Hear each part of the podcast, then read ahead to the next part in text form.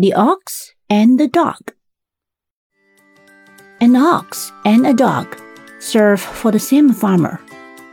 One day, the dog arrogantly says, How grand I am! In the daytime, I watch out for the cattle in the meadows. At night, I guard the house. But you?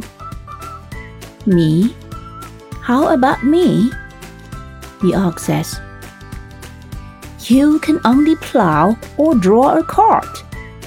The dog slightly says, Yes, it's true, the ox says. But if I don't plow, what do you guard?